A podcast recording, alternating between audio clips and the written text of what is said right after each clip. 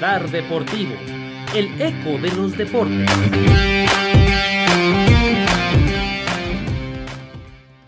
Bienvenidos a una emisión más de Radar Deportivo. Mi nombre es Perla Flores y me da gusto compartir un programa más con mis compañeros y mis colegas. ¿Cómo estás, Isa Castillo? Bien, Perlita, ya con mucho gusto para hablar acerca del Super Bowl. Ya tenemos a los dos equipos que van a disputarlo, pero en esta ocasión pues vamos a hablar acerca más de datos culturales, datos curiosos y pues aquí andamos con equipo completo, ¿no? Así es, Isa, también me da gusto saludar a mi compañero y experto en la materia, Río Ángeles. Río Ángeles, el especialista de la NFL para mis amigos de Radar Deportivo. Hoy vamos a hablar sobre un programa muy especial. Sé que estamos todos muy tristes porque se acaba la temporada y vamos a tener que esperar a que comience dentro de varios meses, pero hoy tenemos un programa muy especial dedicado para todos aquellos que no son tan fans y que quieren comenzar a entender mejor este deporte. Vamos a hacer una mezcla de entre reglas básicas del fútbol americano, el Doing, como se conoce originalmente el nombre del deporte, y unas recomendaciones de películas y series de este hermoso juego. También me da gusto saludar a una voz nueva en este programa, a alguien que ya conocemos porque participa en las quinielas del NFL. Saludo a Jair Hernández. Muchas gracias, Perla. Gracias por abrirme la oportunidad de estar aquí en este espacio tan nutrido en cuanto a información de NFL. Me es un gusto, un placer de verdad compartir micrófonos con ustedes y espero que mi poca experiencia que tengo hasta el momento en el tema pueda nutrir más y sobre todo dar la, mejor información a los que escuchen este programa. Y como ya lo dijeron ustedes, pues nos vamos a enfocar ahora en el tema de dónde surge la NFL, más que nada también la sede de, de, este nuevo Super Bowl que vamos a disfrutar en una semana más. Y pues comenzamos con el tema de, de cuál es el origen especial del Super Bowl. El Super Bowl, eh, o como Supertazón también se le conoce, es el partido más importante de fútbol americano en el año y es el juego que define el campeonato de la NFL. El primer Super Bowl se jugó en 1967 entre los empacadores de Green Bay y los jefes de Kansas City, el cual fue ganado por Green Bay, quien ganó 35-10 a Kansas City. El Super Bowl de este año, que es el número 55, se jugará a cargo de Jefes de Kansas City y los Bucaneros de Tampa Bay, el cual se llevará a cabo el 7 de febrero del 2021. A los inicios de este de esta liga, pues no se le conocía como tal como Super Bowl, sino llevaba otro nombre, el cual era el Juego de Campeonato Mundial NFL. Fue hasta el tercer campeonato donde ya se le dio como tal el nombre de Super Bowl y esto fue gracias a el dueño de la AFL, quien forma le heredó el nombre a esto que disfrutamos cada año y que es muy esperado por los aficionados, que es el Super Bowl. ¿Qué opinan ustedes chicos de estos inicios de la NFL? Es interesante, Perlita, eso que dices. El primer Super Bowl entre jefes de Kansas City y Green Bay se pudo haber repetido esta temporada. También la campaña pasada, pero los empacadores nos quedaron a deber y en su lugar tuvimos pues a San Francisco y ahora tenemos a los Tampa Bay Buccaneers. Así que pues no sé cómo lo vea Jair. No, bastante importante, ¿no? Como tú lo mencionas, Isael, y también Perlita, eh, Kansas, eh, los jefes de Kansas City que se presentaron en el primer Super Bowl eh, cuando los Packers estaban en una época pues bastante arrolladora. De hecho, pues fueron los dos primeros Super Bowl pero también la importancia, ¿no? El primer Super Bowl que gana Kansas City, que mm, si no mal recuerdo es el 4 frente a Minnesota, marca un inicio de, los Super Bowl. Entonces la importancia de la temporada pasada, haber llegado y haber ganado eh, el, Super Bowl, ese gran partido, pues no, nutre de mucha historia al equipo de los jefes, a, a la NFL en especial, y ahora ya más consolidados que de verdad parecen una máquina el conjunto de, Kansas City. Entonces es bastante interesante. Este, o sea, podemos decir que Kansas City está desde el inicio de la historia de los Super Bowl y ahora está en un momento que de verdad deben de aprovecharlo y el escenario está puesto de, una manera excelente para que puedan seguir construyendo historia. Sí, exacto. Y acerca de lo que nos habla Perlita del origen del nombre, que no se le llamaba Super Bowl desde un principio, hay quien dice que Lamar Hunt, viendo jugar a su hijo con, una, con un juguete, una pelota, le vino el nombre de, de Super Bowl. No sé, Río, ¿tú qué nos puedes decir al respecto? Pues sí, es un nombre muy debatido. De hecho, yo vi un comercial de la NFL donde estaban eh, reunidos los dueños de aquel entonces de la AFL y la NFL en un, en un dinner, en un restaurante. Entonces vieron que entre los platos había el famoso Super Bowl, ¿no? Uno de los más grandes de especialidad de la casa y de ahí se le ocurrió jugar con este super tazón. Recordemos que eran dos ligas antes, la Liga Nacional de Fútbol Americano y la Liga Americana de Fútbol Americano, donde finalmente gracias al trabajo que hizo Lamar Hunt lograron unificarse ambas ligas en vez de competir porque esta liga donde estaban los jefes de Kansas City, también estaban los Jets, eran pocos equipos, pero entonces en lugar de competir se le ocurrió la grandiosa idea de intentar fusionar las ligas y de enfrentarse en este, en este famoso Super Bowl. Recordemos que al principio la NFL dominaba todos, todos los, los partidos, los equipos eran mucho más fuertes, como estaba Green Bay, estaba Minnesota, estaban los, los fundadores prácticamente de la liga, eh, y del otro lado estaban como que los underdogs, ¿no? pero entonces vino Kansas City a demostrarnos que no era tan complicado, que podía llegar, y eso llegó en el Super Bowl 3, cuando los Jets, los famosos Jets de Joe Namath, los Underdogs, derrotaron a, los dos poderosos otros de Baltimore, de, de Uni United, en un encuentro que fue cuando el Super Bowl comenzó a convertirse en este fenómeno nacional. Antes solamente era todavía un evento deportivo, pero se convirtió en un fenómeno. Especialmente Joe se le considera la primera superestrella de la liga el primer rockstar de la NFL y entonces fue como se consagró. Conforme fue avanzando el tiempo, pues ya pusieron más eventos este, al medio tiempo, los comerciales se inflaron, se clarísimos, se hizo la transición mundial, se convirtió en este magno evento que conocemos a nivel mundial. Es que los tenemos una vez al año, el resto del tiempo se nos quita, por eso hay que disfrutarlo y aprovechar el que vamos a ver en una semana y media. Sí, como bien lo comentan, pues es un poco de toda la historia de cómo surge este nombre, este evento tan importante porque es donde más aficionados se juntan y aparte de los aficionados pues se unen más quienes lo ven no tanto por el amor al deporte sino por otras cuestiones que más adelante vamos a estar abordando.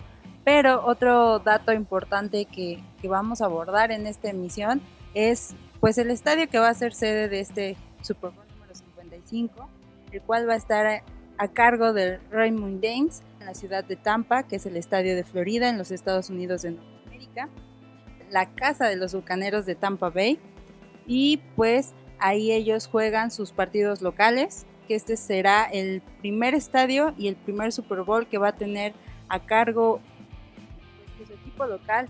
Va a participar en este gran campeonato cual también fue inaugurado el 20 de septiembre de 1999 y su nombre se debe a los derechos del mismo Raymond James, que es una compañía bancaria, y el estadio también es conocido como Ray Ray y ha sido sede de dos Super Bowl anteriormente en 2001, que fue el Super Bowl número 35 y en el 2009 con el Super Bowl número 43.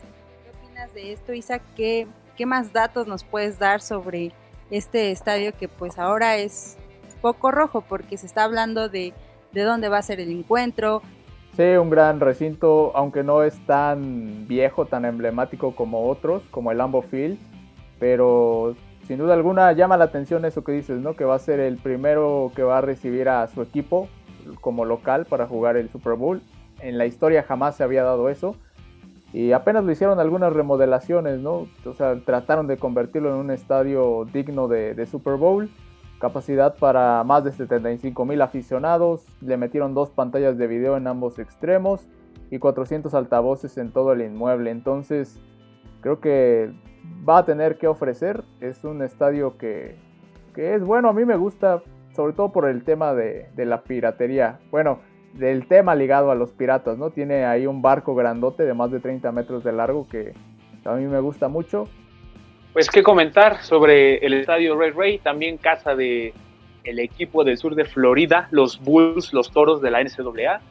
Es un estadio, como dices, no tan viejo, tal vez no tan histórico, sobresale porque tiene su, ya que comentabas lo de los piratas, tiene un enorme barco pirata en el palco, una de las cosas que más se hace notar ahí. Y pues sí, Eh, pero recordemos que estos estadios no solamente funcionan como prácticamente su estadio, sino que ya sean... Ah, la idea es que puedan remodelarse y reconstruirse como multiusos. ¿no? O sea, podemos ver hace poco que se, que se construyó el de Los Ángeles, el de los Rams y de los Chargers, una enorme, un enorme centro comercial. O sea, no, a pesar de que su, su motivo principal de existencia sea jugar fútbol americano, puede ir todo tipo de gente y disfrutar todo tipo de actividades en estos estadios. Pero bueno, eso es lo que tengo por el momento de este estadio, Isa.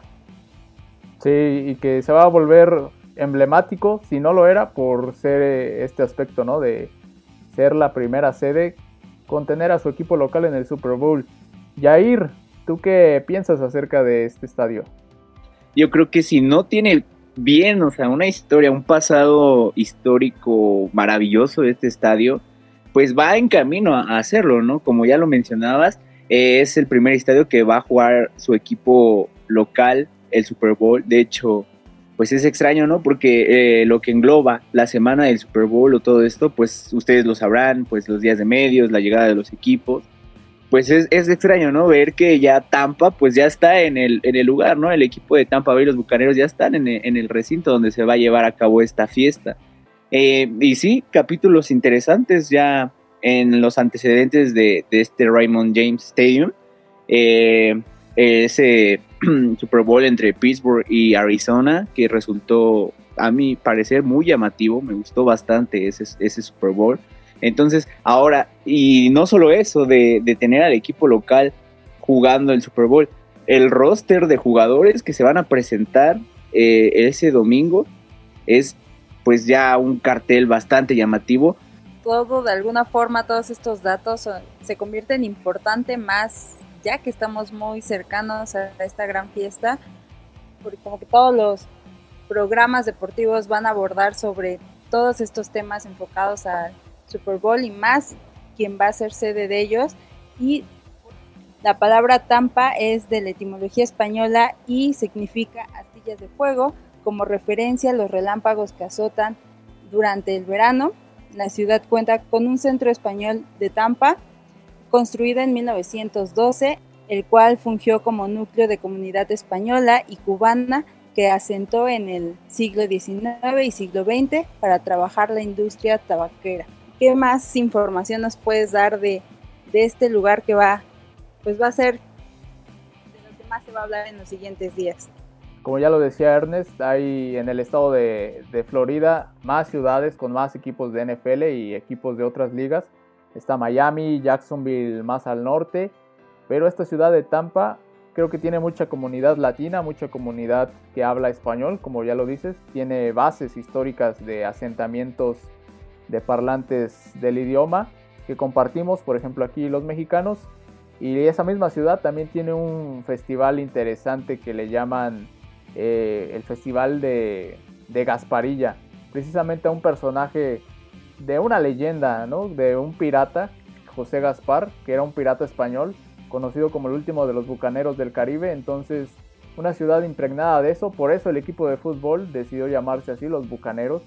Y de hecho, su, su logo viejito no era la bandera pirata, era precisamente como ahí la cara de un pirata o de un espadachín. Pero es una ciudad interesante. No sé qué digas, Río una historia interesante que ha tenido este estadio, este equipo de los Bucaneros. Recordemos que ya ganaron un Super Bowl, el famoso Gruden Bowl, allá por el lejano 2003, donde el equipo de Tampa tuvo, estuvo en el ojo del huracán todo el torneo porque por un par de selecciones de draft se llevaron a Joe Gruden de los Raiders. Entonces ambos equipos con temas de piratas llegaron al Super Bowl y Brad Johnson era el coreback, tuvo la mejor defensa de la liga Tampa y bueno, historia, historias sí tienen, a pesar de que el equipo ha, tenido que batallar últimamente. Y en esta temporada se armaron hasta los dientes. Por primera vez en mucho tiempo eh, eh, abrieron la cartera. Regresando al tema del cambio del pirata, sí, antes tenían su famoso color naranja. Recordemos que el color naranja es por las naranjas de Florida y todo este asunto. Y lo cambiaron por este rojo con plateado. Los cambios que se hicieron para esta temporada fue el de los números. Antes tenían un modelo de reloj digital la verdad no iba muy bien con el tema de pirata, pero ahorita esta temporada sacaron jersey nuevo y el equipo de Tampa Bay está desde el 76 ha tenido modificaciones a su logo, como dices, a su banderita tres veces. primero, como dices, de este mosquetero, de este pirata con pluma en cabello y toda la, con pluma en su gorra y toda la cosa. Después cambiaron en el, 90, en el 97 a la primera versión de la bandera pirata, donde la, la calaca era todavía un poquito rústica, si se puede decir. En el 2014 remodelaron este modelo para hacerlo al que conocemos más o menos ahora. Bueno, este, este lugar de, de Florida, de Tampa, eh, pues sí es como, según lo entiendo, un lugar turístico bastante importante. Sí, como bien lo mencionaba Río, muchos parques temáticos, eh, muchas atracciones. Y en cuanto a lo que también mencionaban de, del logo de, de Tampa, igual me, me, gusta más el, el, el, presente, el que tienen ahora, que usan, si no mal recuerdo, desde 2014 hasta el día de hoy. El primero, el del que menciona Sisa, el de acá, el piratita con mordiendo aquí la espada. Sí está como que rarito. O sea, si algo me gusta mucho de la NFL es eh, esta identidad que tienen los equipos, ¿no? Con su logo, con la historia que hay detrás de. Y este en especial del equipo de Tampa me gusta, me gusta mucho pues esa historia, ese juego que hacen con, con su logo. Y ahora el que tienen, pues me gusta más, como que más definido, o sea, eh, tampoco hay como que mucha diferencia en el logo de que usaron, usaron a partir del 97 al 2013, como que nada más lo, lo definieron un poquito más, pero sí quedó de lujo. Y la temática del equipo, digámoslo así, con todo respeto, me gusta bastante, me gusta bastante como tú lo mencionas, eh, el estadio que tiene ahí su, su barco, entonces me gusta mucho y yo creo que es lo que hace especial también a este equipo. Pero otro tema que también es importante, ya que nos estamos acercando al evento, es la cuestión de los boletos, que cuando tú escuchas el precio te quedas impresionado al oírlo y que dices jamás voy a poder ir a un Super Bowl. Claro que es un evento, pues la magnitud y toda la economía que genera la NFL como un espectáculo, vamos a ponerlo en ese eh, en ese término, como un espectáculo, claro que mueve las economías tanto de la, de la ciudad sede como el, el propio país de Estados Unidos. Eso se ve reflejado en todas, digamos, las medidas que ha tomado Florida, digamos, en cuanto a, a, salud, en cuanto a precios. O sea, es un carnaval. Por eso mismo, eh, la realidad que estamos viviendo el día de hoy con todo esto del virus no va a permitir que fluya esa economía que genera la, la, NFL, que genera el Super Bowl. Entonces va a ser como un golpe, si lo podemos llamar así, un golpe económico para Tampa, un, como digamos una fuga de dinero en este sentido. O sea, lo que dice Perlita es cierto, los precios están elevados, siempre es un precio elevado el que vas a tener para el Super Bowl. En este caso, el más barato ronda los 9 mil 500 dólares y el más eh, caro los 45 mil dólares. Si lo pasamos a pesos mexicanos equivaldría más o menos a 19 mil pesos el más barato y hasta 900 mil pesos el más caro. Entonces ahí te vas a dar cuenta más o menos de lo que significa este evento, de la economía que hablaba Yair.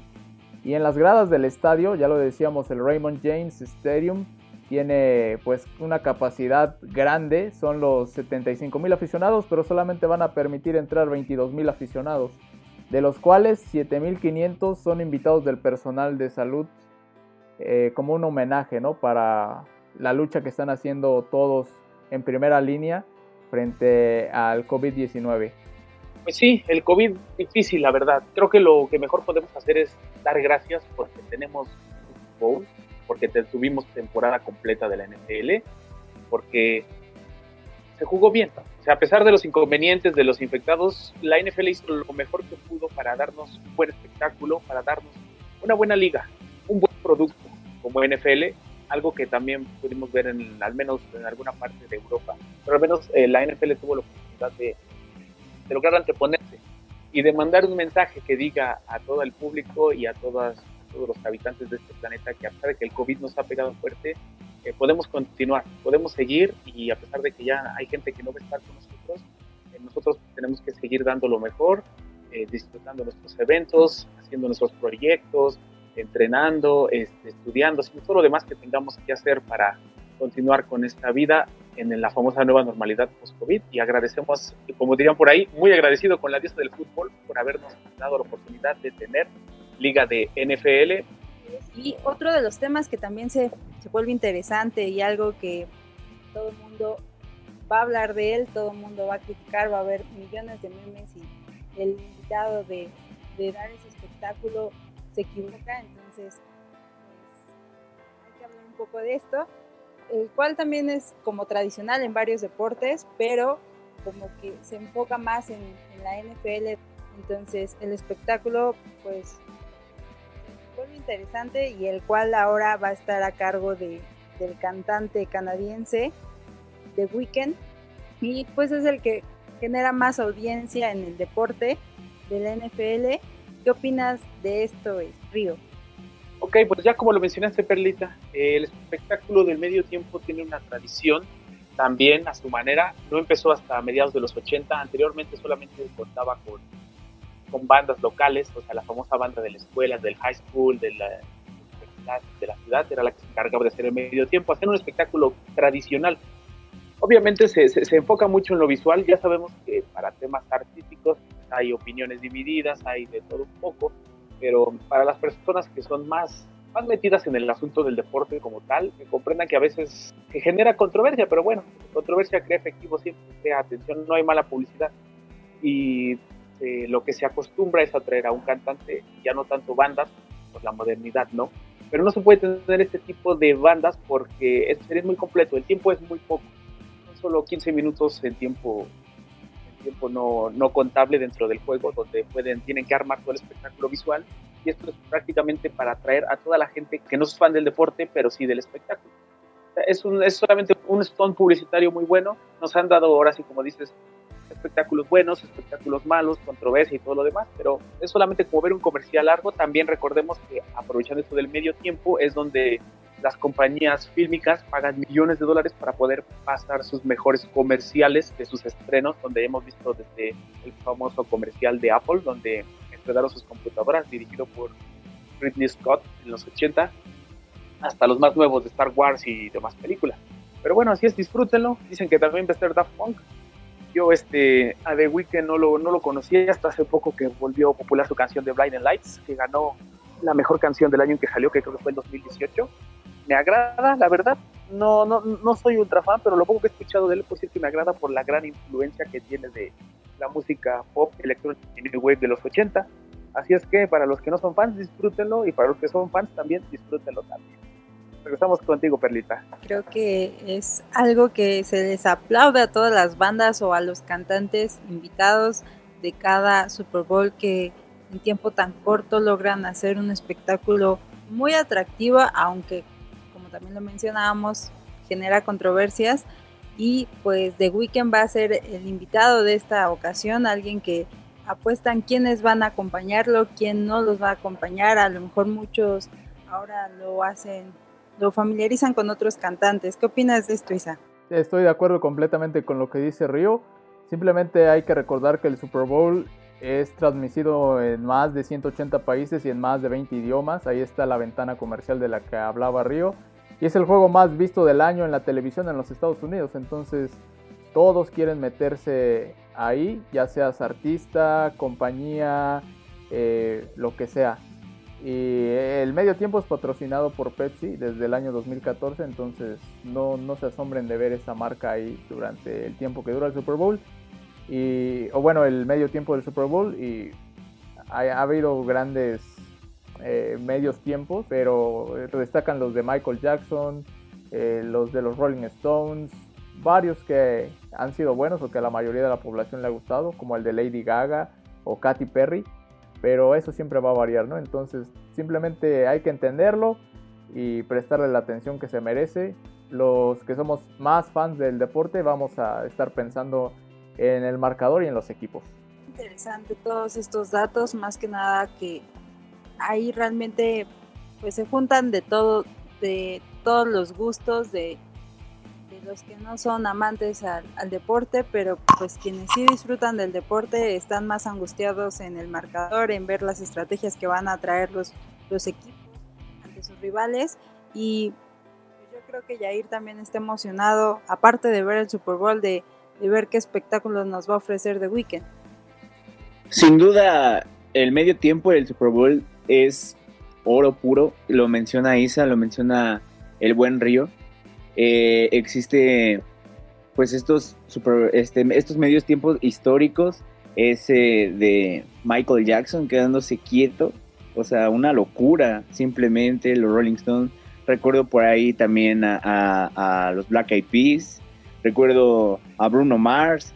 O sea, no solo deportivo este asunto. Y a eso es a lo que me refiero con que engloba mucho en cuanto a cultura, en cuanto a economía el Super Bowl.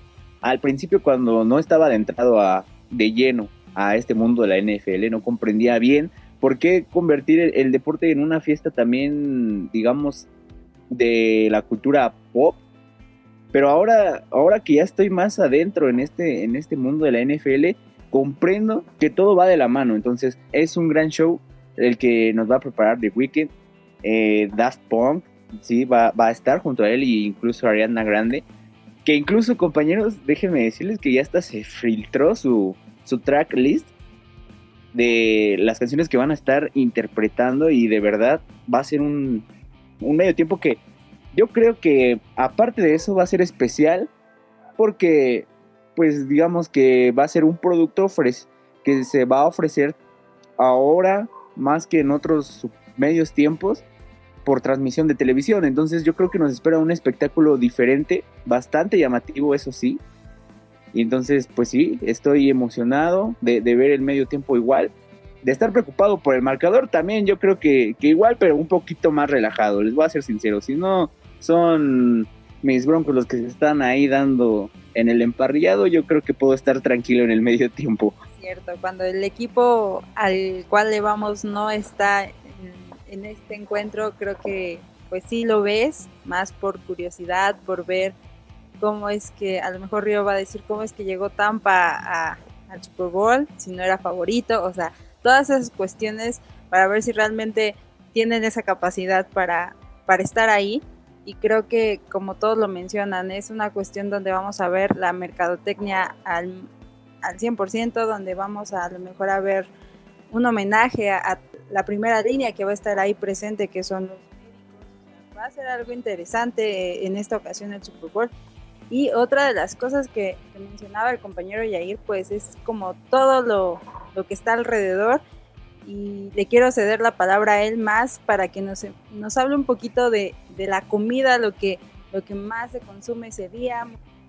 Eh, bueno, sí, es como lo hemos mencionado, es un ritual que engloba bastantes cosas. O sea, podría tomarse como. Es que no sé cómo hacer la comparación en un. prácticamente como un día festivo.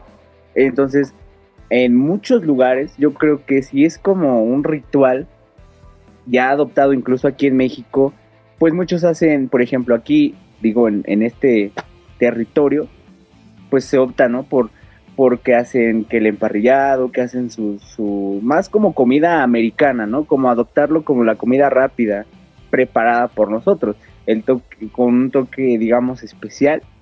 Sí, es, es como complejo, pero yo creo que pues es más como lo menciona Jair, la, la comida rápida, a lo mejor un poco de carne asada. Yo creo que Río y, Tienen como sus rituales para esperar este día, en especial Río porque hace un año fue a comer tacos, si no me equivoco, y quisiera que nos platicara de eso porque es interesante que pues él lo disfruta lo grande, aunque pues ahorita por la cuestión de la pandemia no se va a hacer así, pero ¿qué opinas, Río?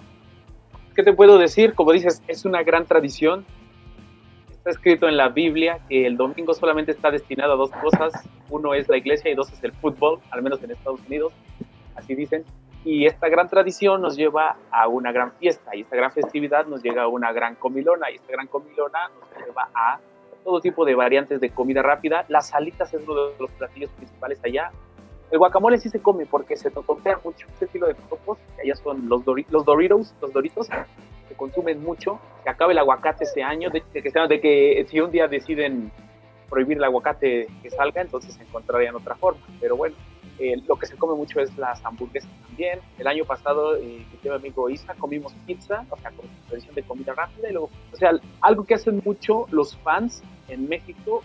Obviamente ahorita no sé qué tanto se puedan reunir por la cuestión de la, de la pandemia, pero sí en los grupos en Facebook donde son de algún equipo, se reúnen no solamente el Super Bowl, sino que tienen sus fechas donde cada domingo a la hora que, que juega su equipo se reúnen los grupos. Y puedes ver ahí las fotos. Hace poco vi una de Querétaro, de los, los Packers, los fans de, de, los Green Bay Packers en Querétaro, creo que eran más que de los propios Gallos Blancos, pero ahí andaban. Y ahora este año no sé cómo vaya a ser, probablemente los más cercanos sí se vayan a reunir. También se bebe mucho, en especial cerveza. Hay una marca que en Estados Unidos les encanta mucho, que es el Cooler Light y el Miller, son las, las lagers que les encantan allá se consumen en abundancia en ese tiempo. Y cada, cada equipo tiene su tradición. Los Bills que no llegaron nos hubiera encantado ver a su famosa Bills Mafia destruir meses allá. Pero bueno, tenemos a los jefes que son un poquito más tranquilos, ya les permiten ese asunto de llevarse de Nacho. El estadio va a tener comida deliciosa. Cada estadio tiene sus propios sabores característicos. Los del sur de Florida, como te dije, las bebidas pues llevan su naranjita y todo este asunto. Y el estadio de Tampa no es la excepción. Pero bueno, ya me, está, me estoy entrando en antojo de comida rápida, así que vamos contigo, Isa, para que nos des información completa. Sí, exacto, como lo dice Río, es un día especial porque también todos los aficionados se preparan para ver qué es lo que van a hacer de comer. Se come también mucho chili y desde luego también aparecen por ahí los sándwiches o los sops, ¿no? Que es lo que anda por allá en Estados Unidos por ejemplo, un dato interesante es que eh, las, pizzerías, como lo dice Río, eh, venden 40% más pizzas que cualquier otro día. Eh, al menos así lo dice Domino's desde su página de internet en los Estados Unidos. Y desde luego nosotros hace un año, gracias por el gran recuerdo, comiendo pizza, engordando con botana también y al último los tacos, gran, gran recuerdo. Esta vez cada quien lo va a tener que ver separado, ¿no? En su casa, si no hubiéramos armado una fiesta de Super Bowl. Pero así es este asunto de la comida más popular, Perlita. Sí, yo creo que si no hubiera pandemia, eh, todo el mundo estaría ya armando el menú entre los amigos, entre qué comemos, qué esto, que, o sea, es una, al final es como una fiesta para todos, no solamente para los que están disfrutando en vivo del encuentro, sino para quienes lo ven desde casa, quienes son amantes al fútbol americano y es algo de lo que está compuesto el Super Bowl, o sea, no nada más es las dos escuadras que van y nos ofrecen una parte del espectáculo, sino el lugar donde se juega, quienes van a amenizar, en este caso, por ejemplo, que le toca de weekend, o sea, cosas así donde se convierte más interesante este deporte y es por eso que también nosotros decidimos darle unas, unas recomendaciones porque pues, hay muchas películas, hay muchos libros que se enfocan a, a, este bello deporte que es el fútbol americano, al cual pues le quiero ceder la palabra a Yair, qué recomendación nos da, qué, qué nos sugiere para, para adentrarnos un poco más en el tema del fútbol americano.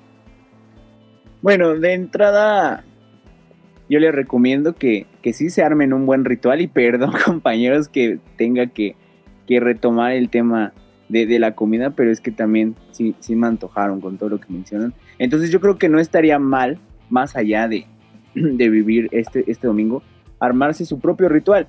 Les soy sincero con, ustedes, es la primera vez, o eh, sí, el primer Super Bowl que me estoy armando con anticipación, hacer un, un ritual como tal. Eh, ya tengo pensado lo que voy a hacer ese día. Lástima que me tocó en un año de pandemia tener que vivirlo así. Pero más allá de eso, pues sí, este, hay muchos, muchos programas. Sobre todo, yo creo que esto, esta semana vamos a estar bombardeados de, de información en cuanto a, a, NFL. Y pues miren, va a sonar medio chusco, no sé cómo lo tomen ustedes, pero mi gran referente acerca de NFL en cuanto a películas o esto, hasta me da un poquito de risa, pero siempre va a ser la película esta que pasaban los domingos en el 5, la de Los Pequeños Gigantes, si no mal recuerdo.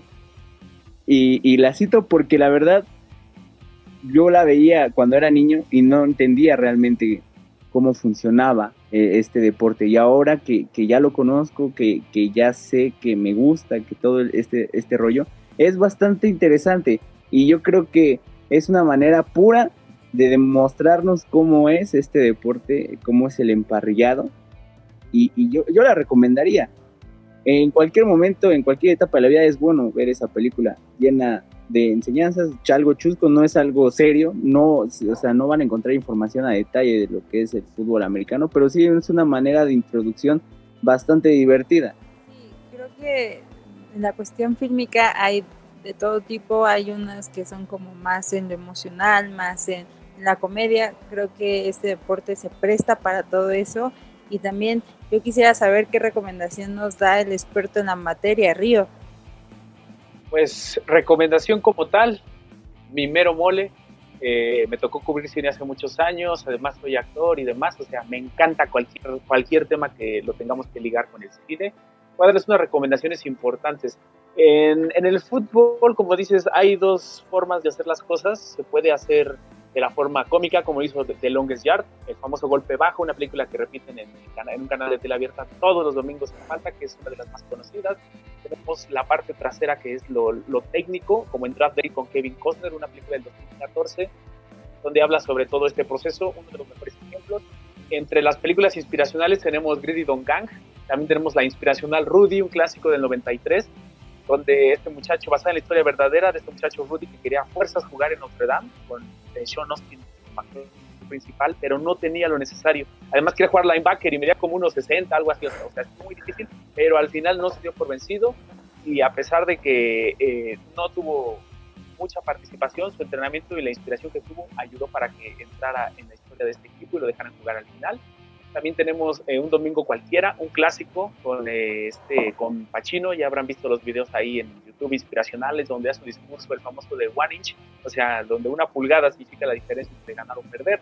Y un clásico, recordando a los titanes, Remember the Titans, con Denzel Washington, donde este, entrenaba un equipo de secundaria cuando se acababa en aquellos tiempos la segregación racial y tuvo que integrar equipos de razas blancas y razas negras para que jugaran juntos entonces esta película nos trata toda esa historia, todas las dificultades que tuvo que pasar para poder hacer un equipo campeón. Otro clásico, Friday Night Lights, Friday Night Lights, Luces de sábado por la noche, otra película que habla sobre el fútbol colegial. En esta película pueden ver, en los, se sitúa en los 80, donde podemos ver todo lo que significa para muchos pueblos de Estados Unidos, muchos pequeños y grandes pueblos, el fútbol colegial. Ya no tanto la NFL, porque equipos de NFL profesionales solo hay 32, equipos colegiales por ciudades hay más de 80. O sea, son la esperanza prácticamente, la presión que tienen que sufrir estos jóvenes, que en ocasiones no tienen más futuro que, salir de su pueblo, ¿no? Los que no van a salir, los que van a quedarse ahí a trabajar en el campo, entonces eh, esa etapa mágica que tienen de poder ponerse los cascos, de equiparse, aunque estén en esa etapa de la universidad. Y bueno, esos son algunos de las eh, recomendaciones que tengo, pero una muy especial para mí, no es una película en sí, es una serie, una serie que se llama Aishin 21, es un anime, manga del año 2005, escrita por eh, Richiro Inagaki, ilustrada por Yusuke Murata, que son los que hicieron el famoso One Punch Man. Este, este cómic es muy bueno, es porque enseña desde lo más básico, es un clásico, tiene la, la, clásica estructura de serie de shonen, o sea, para jóvenes adultos, pero de fútbol americano, y ahí te enseña prácticamente a jugar desde nada, o sea, desde la nada, porque el protagonista empieza sin saber jugar nada y entonces aprendes paso por paso la importancia que tiene el fútbol americano, la amistad, la determinación y lo más importante, las reglas del deporte. Esas son algunas recomendaciones que tengo. También creo que pueden ver en Amazon Prime esta serie que se llama eh, con Dwayne The Rock Johnson, otro, otro actor que está muy ligado al fútbol americano que se llama eh, Ballers, eh, traducida como jugadores, donde él es un jugador retirado que se encarga de ayudar a, a manejar la economía de, y ser agente de muchos jugadores que van empezando y los va guiando y todo esto. Ahí prácticamente no hay nada de, de fútbol dentro del, de los sino es todo lo que hay atrás, todos los agentes, todas las contrataciones, todos los problemas personales que puede tener un, jugador, cómo pueden eh, salir de la nada, de un pantano prácticamente convertirse en estrella, a cómo pueden eh, tenerlo todo y no aprovecharlo y perderlo. Bueno, son algunas de las recomendaciones que tengo para ustedes, chicos. Yo la recomendación que les doy es otra película que apenas recientemente vi, eh, se llama Safety. la última línea de defensa que la está estrenando este nuevo sistema Disney Plus. Así que varios de ustedes seguramente lo contrataron. Eh, me gustó mucho, es una película también de fútbol americano, pero colegial, no de la NFL, pero te muestra esa vida que viven los atletas antes de llegar a la NFL y lo que significa para ellos estudiar, pero a la vez ser atletas, ¿no? Entonces, eh, no es fácil, los vamos a ver el próximo domingo 7 de febrero ahí enfundados con cascos y salir a jugar, pero para que entiendan toda la vida que tiene que pasar un atleta antes de llegar a la NFL, vean esa película, Safety, eh, ahora que Disney Plus está volviendo muy popular.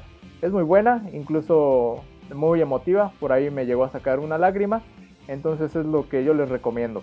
En mi caso, una de mis películas favoritas, y creo que yo me voy más a lo sentimental, más a lo emocional, es la película que lleva por nombre Un sueño posible, un sueño posible, perdón, este, en cual pues está basada en una en hechos reales, en Michael Horner, el cual este, es un joven afroamericano y es adoptado por una familia estadounidense. O sea, vemos todas estas carencias que él tenía y va acompañado con un poco de, de reflexiones y también un poco de comedia por su hermanito menor que lo acompaña y que lo entrena.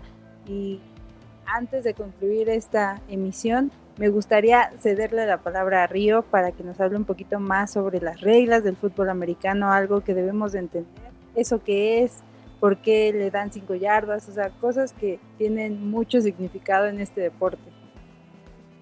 Pues como diría un viejo coach, el que mete más puntos se lleva el partido y el que no, pues no, ah, no es cierto. Este, el fútbol es complicado de alguna forma, existe desde hace, desde la década de 1880, es una evolución de combinar las reglas del rugby y el fútbol soccer. Nació en Estados Unidos y se le conoce como Kiridoin, es el nombre clásico. Por eso si ven algunas páginas que le llaman así, eh, es porque es como el nombre de cariño que tiene. Hay fútbol de, de, arena, hay otro tipo de ligas. El colegial todavía tiene reglas diferentes, pero para no meternos en controversia o en temas complicados, les voy a explicar lo más sencillo, lo más básico son 11 jugadores, 11 de ofensiva, 11 de defensa y también tienen lo que se le llama equipos especiales. Los equipos especiales son los, eh, los pateadores, el long snapper, el, holder, el que pone el balón para hacer el gol de campo, los que regresan la patada, los que se encargan de que, de que una vez que hayas hecho la patada de despeje quede en el en lugar, en la mejor posición posible. Esas son las tres, tres vertientes, ataque, defensa y equipos especiales. Ahora, ¿cómo atacan? Una vez que han decidido que equipo va a atacar con un volado, hacen la formación que se le llama, es la primera línea de defensa, que es, le digo, más bien la primera línea ofensiva, que son los tackles. Los tackles también tienen varias posiciones, como el tackle nariz que, o el centro, el que hace el snap, el que le manda el balón al coreback. Tiene de sus lados tackle derecho, tackle izquierdo, guardia y demás. Y la otra parte de la ofensiva son los corredores y los receptores y otra posición que es a la cerrada. Ahora, ¿cómo avanzan estos jugadores?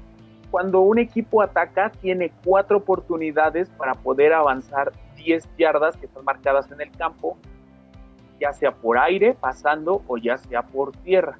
Una vez que llegan a conseguir estas 10 yardas en uno de esos cuatro intentos, tienen la oportunidad de continuar su drive o su ataque y se les otorgan otras cuatro yardas, otros cuatro intentos. Si el equipo que defiende logra detener ese, ese avance dentro de las tres yardas, dentro de los tres intentos, o el cuarto, que en ocasiones es eh, lo usan para despejar cuando están en su zona. Entonces es en la entrega de balón. Es el turno del equipo contrario de que ataque.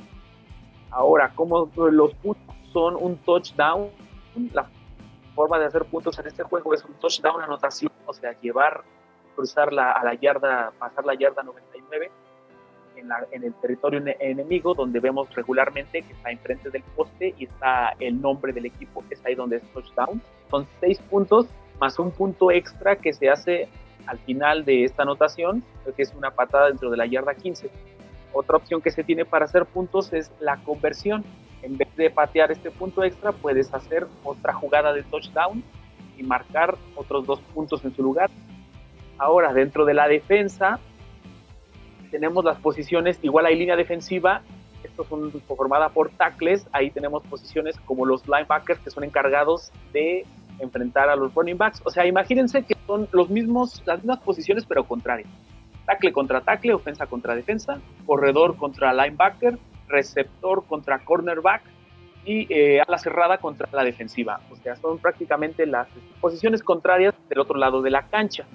Dentro de la defensa, pues hay más posiciones todavía que se, específicas, como por ejemplo, eh, dentro de los cornerbacks se encuentran los profundos, los strong safety, que son safeties, se le conoce como safety, o el strong safety, que es el profundo fuerte, los que están hasta el fondo en caso de, hasta el fondo de la, del campo en caso de que se busque un pase largo.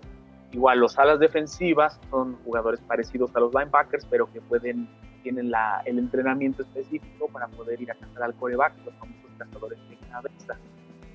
Y sí sé que suena complicado, muchas posiciones, pero es la forma en que ha evolucionado tanto este deporte que hasta para hacer, hay diferencia, hay una enorme diferencia entre un tackle izquierdo o un tackle derecho. Si es zurdo o es derecho, hay una gran diferencia. Hay una gran diferencia entre si eres un corredor o un corredor normal o un fullback, el corredor de poder. Hay diferencia entre un receptor del slot a un receptor abierto, o sea, el que, el que va hasta lo más profundo o el que recibe pases cortos. Y ahora el partido es solamente de una hora, aunque sé que se hace de tres por los comerciales y las pausas. Son cuatro cuartos como en el básquetbol, 15 minutos por cada cuarto y el medio tiempo cuando termina el segundo cuarto se puede jugar un tiempo extra. Este tiempo extra pasa si los si ambos equipos están empatados en puntos, entonces se les va a dar el tiempo extra, pero el tiempo extra son igual 15 minutos, pero ahí la diferencia es que las reglas solamente permiten eh, un ataque por cada equipo más bien el primer equipo que haga un touchdown gana en solamente un ataque. Y si el primer equipo tiene el balón, hace touchdown, se acabó, ganan. Pero si no logran touchdown, van por gol de campo para romper el empate, entonces el equipo contrario tiene la oportunidad de poder hacer un ataque.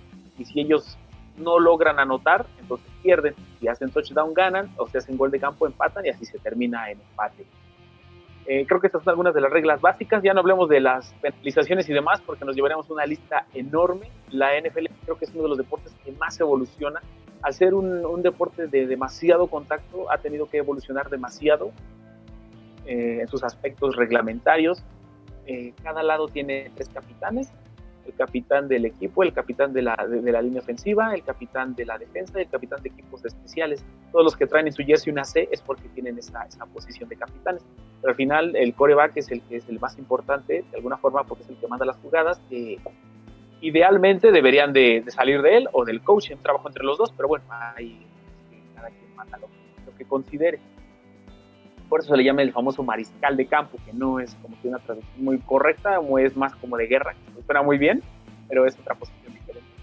Ahora, es penalizaciones, creo que podemos hablar rápido para que también sepan por qué a cada rato están lanzando el pañuelo y no sé qué más. Eh, el árbitro tiene que lanzar el pañuelo para anunciar que ha habido una falta, así como en el fútbol soccer tocan el, el silbato, acá también, pero acá el silbato es principalmente para decir que terminó una jugada, para que dejen de empujarse, que dejen de pegarse.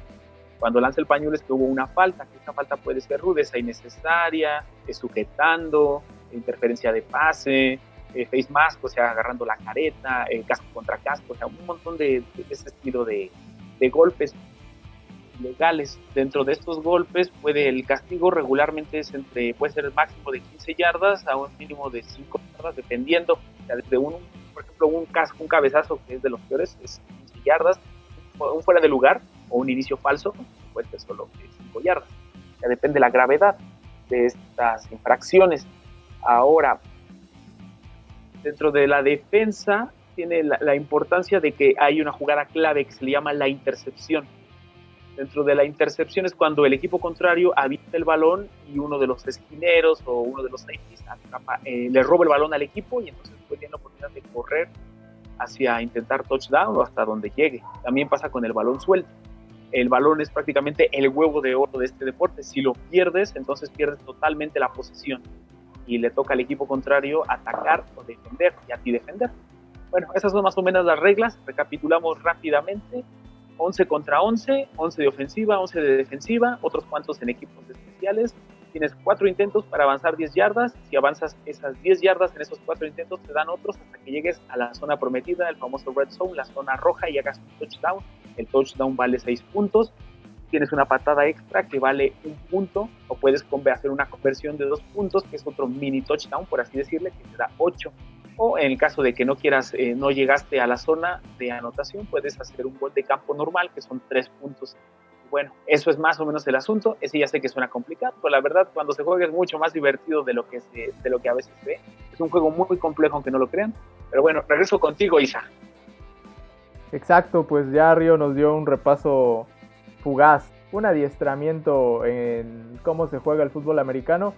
Y yo les repito, la forma en la que ustedes más pueden aprender o comprender un deporte es jugándolo, pero también viéndolo. Entonces, el Super Bowl es la oportunidad de oro. Ahí pónganse frente a su televisor y véanlo para que ustedes puedan entender cómo se juega este deporte y así es la única manera en la que les puede gustar, se pueden enamorar y se pueden hacer fanáticos. Como bien lo menciona Río, creo que es un juego donde de forma muy rápida ya nos dijeron las posiciones, el valor de cada touchdown, pues, todas estas cosas que a veces no entendemos, no las dijo en unos 10 minutos, pero creo que para esto se necesita un programa más, conocer para hablar de más cosas, ¿no? Y pues esto, el Super Bowl también va a ser más fanáticos a la NFL y pues me dio mucho gusto compartir micrófonos con ustedes chicos. Eh, pues, de despedirme me gustaría darle la palabra a cada uno de ellos y que pues nos digan sus redes sociales. Te doy la palabra a Tisa.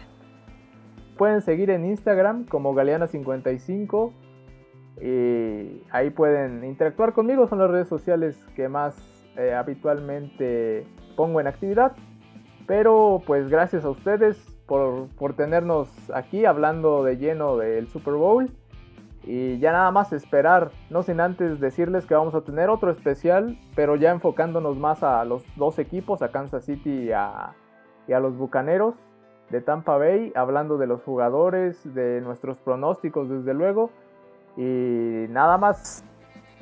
¿Quieren aprender más de, fútbol americano? ¿Quieren hacer una cita con Río? Pues también les va a dar sus redes sociales para que lo contacten, para que les explique eh, fútbol americano. Ya a lo mejor después la agenda la tiene llena y el siguiente año nos va a decir que ya, ya organizó su, su ritual de, de la NFL, a lo mejor de, de sus seguidores en especial. Pues sí, así es, Perlita, gracias porque lo dices. Eh, la verdad no sé qué vaya a pasar en el futuro, no hablo para mal, sino que puede que esté esta temporada puede estar gracias a ustedes que tienen la oportunidad, la siguiente, quién sabe dónde ande trabajando, quién sabe eh, dónde ande viviendo, pero bueno, eh, sí, mi página sí es OnlyFans, pueden buscar Durazno Power, ah, mis redes sociales son Río Ángeles, Mexicamparas, es mi apodo, mi nombre artístico de conductor de TV, lo pueden buscar cualquiera de los dos, Instagram y Twitter, me pueden encontrar, pueden ver todos los, este, todas las cosas que comparto de la NFL, eh, entre otros temas, y en especial la quiniela que hago con ustedes, con la que ha sido un placer compartir con ustedes, chicos. Así es que búsquenme así, Río Ángeles o Mexicamparas. Gracias. Y puedes agradecer a, a una voz nueva que, que se juntó con nosotros para hablar más de este deporte, a Yair Hernández, que también nos va a dar sus redes sociales para que lo contactemos, eh, para que también ya después me van a decir que todos tienen su club de fans. No, hombre, gracias a ustedes por invitarme. Yo ya había notado el OnlyFans de, de Río y de Isa y me salen con que siempre no. Pero no, es un placer compartir este espacio. La verdad que ya tenía ganas, ya desde que Isael me había dicho que, que había una posibilidad de que pudiera estar con ustedes aquí compartiendo el micrófono, me emocioné bastante, eh, cumplió mis expectativas incluso más allá de, de, eso. Río da una cátedra impresionante, entonces espero que no sea la última vez que, pueda compartir micrófono con ustedes y claro, eh, me pueden encontrar en Twitter como Jair Hernández o el Derby, si así lo quieren buscar, es mi página personal donde estoy subiendo contenido eh, y sobre todo se vienen algunos proyectos bastante interesantes que espero sean del agrado del público de aquí de, Radar Deportivo y de ustedes compañeros. Eh, también en Instagram como Jair Hernández o, el Derby también. Facebook no, porque ahí me la paso compartiendo memes de no tanta calidad, pero bueno, ahí también me encuentran como Jair Hernández. Y pues un, un placer de verdad muchachos y, y, muchas gracias por, por invitarme. Bueno, y a su servidora me pueden contactar en Facebook como Perla Flores y en Instagram como Perla3763. Y al igual que todos, es un gusto siempre compartir micrófonos con ustedes, aprender de los expertos, aprender de, voces nuevas y como mencionaba Isa, pues ya nos estamos acercando más al Super Bowl. La siguiente semana estaremos hablando de, este encuentro, ya más enfocados a lo que, a lo que es los dos escuadras que van a estar participando. Entonces, pues me despido. Nos escuchamos en la siguiente semana.